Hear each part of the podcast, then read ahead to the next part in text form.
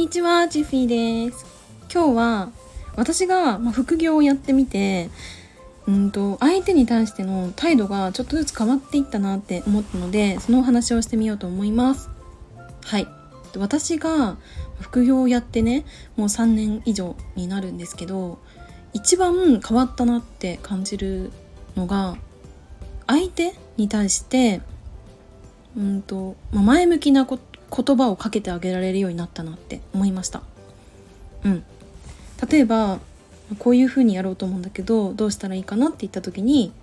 「でもそれってさ」っていう言葉をかけないとかなんかその失敗を先にこう言っちゃうとか失敗のそのなんだろうリスクみたいなのを喋っちゃうということも減ったなって思いました。うん、まずはその人が考えてることっていうのを「あそれいいね」って言ってあげられたりとかうんとそなんでそういうふうにやろうって思ったのっていうなんかその人自身の思いっていうのをこう語ってもらうようなそういう話の仕方をできるようになったなって思いました。それはやっぱり私がしてもらったからそういうふうにできるわけでもし私が、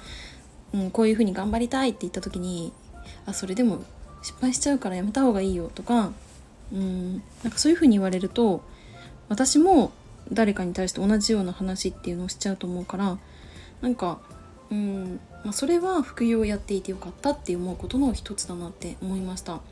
だってさ私ねあの、まあ、副業やってみて分かったんですけど分かんないことがいっぱいありすぎてなんか一日結構その調べるだけで終わっちゃったとかうまくいかなくて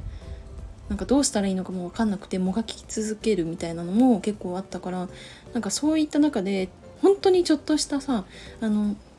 まあ、成果とは呼べないようなちょっとしたこうできたっていう感覚がやっぱ自分の中ですごい嬉しかったしそこまでこうたどり着くまでの苦労とかそのなんだろうなやってきたこととかさそれが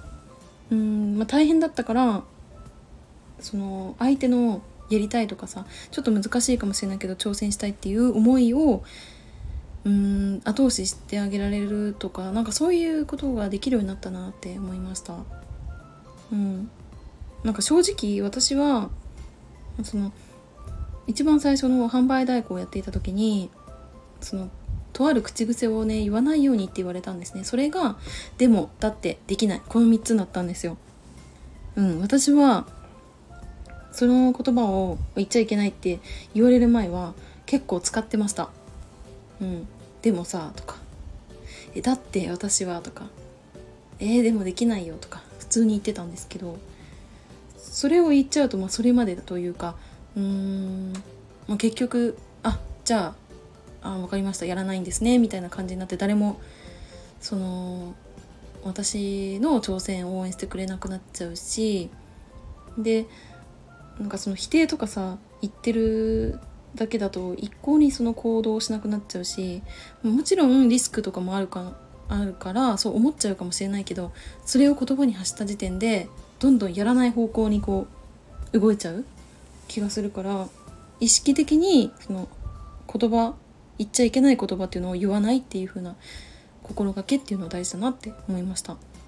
うん、そうするとやっぱ自分が発する言葉って変わってくるし相手に対しての言葉相手にかけてあげる言葉っていうのも変わっていくなっていうふに思いましただから最初の販売代行やってた時はなんかそのなんで言っちゃいけないのかよく分かんなかったしとりあえず言われたままあの言わないようにとはしてきたけどそれがもう3年ぐらいこう経過してみてあの時の言葉って本当だなっていうふうに、ま、感じましたね。はいということで今回は、まあ、私が過去のその販売代行やってた時に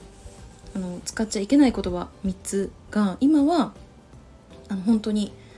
うん、発しないことでいいことがいっぱいあるなって思ったのでこのお話をしてみました。今日も最後までお付き合いいただきありがとうございました。バイバーイ。